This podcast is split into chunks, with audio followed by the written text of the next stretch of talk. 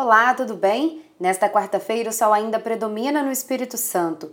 O ar continua seco e isso dificulta a formação de nuvens, garantindo mais um dia de tempo firme em todo o estado.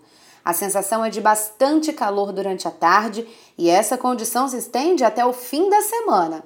Acompanhe a programação da TV Vitória para saber mais sobre o tempo aqui no estado. Até amanhã!